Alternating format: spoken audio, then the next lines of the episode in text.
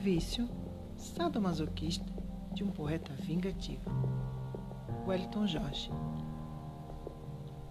Admiro os que bebem para esquecer. Eu escrevo para esquecer. Aí depois eu lembro que escrevi. Ao longe fica o desejo de esquecer o que eu quero. Assim vou me contentando com meu vício sadomasoquista. Olha, é tão prazeroso essa dor, essa melancolia de ser escritor. Não há beleza ou encanto no poeta. O que há em nós, os poetas, é uma vingança. Queremos dar a todos as dores que carregamos nos versos, mas ninguém entende.